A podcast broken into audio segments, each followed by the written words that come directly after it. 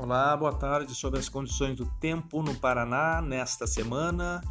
Fernando Mendes, meteorologista do CIMEPAR. Bom, a princípio, seguimos sob a influência desse sistema de alta pressão, que tem uma massa de ar menos úmido, menos aquecido, com manhãs bastante frias, é, tem ocorrido no estado nesses últimos dois dias. Hoje também tivemos valores abaixo de 5 graus no sul, mas a tendência para sexta-feira, sábado e domingo ainda é de estabilidade para a maioria das regiões, com uma tendência de mudança maior na segunda-feira, partindo do sistema de baixa pressão que ganha força entre a região do Paraguai e o sul do Brasil.